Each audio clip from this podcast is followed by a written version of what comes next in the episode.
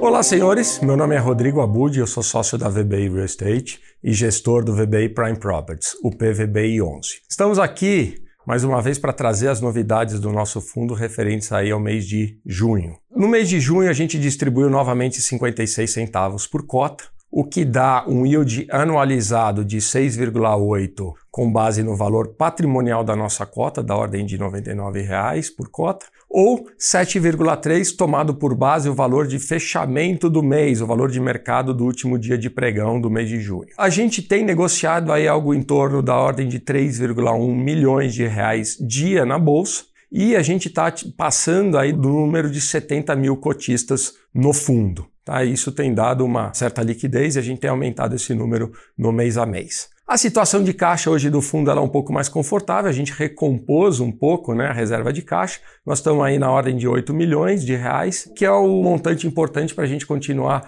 fazendo frente aí às atualizações que a gente tem feito. Falando um pouco aqui dos ativos em si, acho que vale mencionar primeiramente o Faria Lima. A gente segue tocando aqui o dia a dia no nível do ativo em si. A gente não teve nenhuma atualização financeira durante o mês de junho, continuamos repassando a inflação nos contratos em si. Então, a única coisa que a gente vem dando continuidade aqui é o processo de melhoria do ativo em si, tá? na modernização. Agora nós passamos para uma nova fase, que seria a modernização dos jardins, iluminação, um espaço de convivência que a gente está desenvolvendo, está criando numa área ociosa do empreendimento. Tá tudo isso sempre maximizando o valor do ativo em si. No Park Tower também não tivemos nenhuma novidade, tá? A gente segue monitorando ali o dia a dia com a Prevent Senior. O terceiro ativo seria o bloco B do Torre JK, que a gente finalizou a locação do restaurante. Então hoje a gente tem um novo inquilino esse contrato passa a ser válido a partir do mês de julho. Ele ainda tem carência em si, mas só que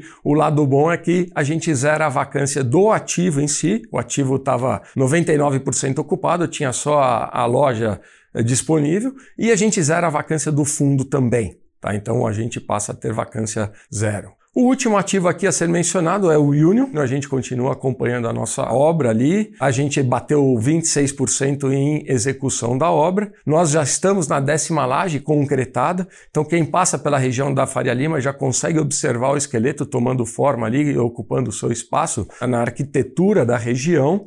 Falando um pouco assim também em termos das obrigações futuras, a gente já sabe, né? O fundo só tem como próxima obrigação a última parcela de aquisição do Union. Quando da entrega do empreendimento, a gente tem que pagar a última parcela e a gente segue também pagando os juros da dívida no mês a mês e a dívida começa a amortizar só a partir de julho de 2023. Então, em termos de previsibilidade do nosso fluxo de caixa, está bastante equacionado. Importante falar que os nossos contratos eles só têm revisionais a partir de 2024 e vencimento também. Então até lá nós estamos bastante tranquilos ali em termos de possibilidade de renegociação, de redução de valores ou revisionais em si. Então a gente passa esse período de maior turbulência, oscilação no mercado de laje sem grandes negociações acontecendo. No mais, acho que não tivemos também outras grandes novidades. Uma coisa que vale mencionar é que durante o mês de junho também a gente recebeu no Faria Lima a XP para uma visita e para a gravação do XP em loco. É uma visita técnica guiada ali ao empreendimento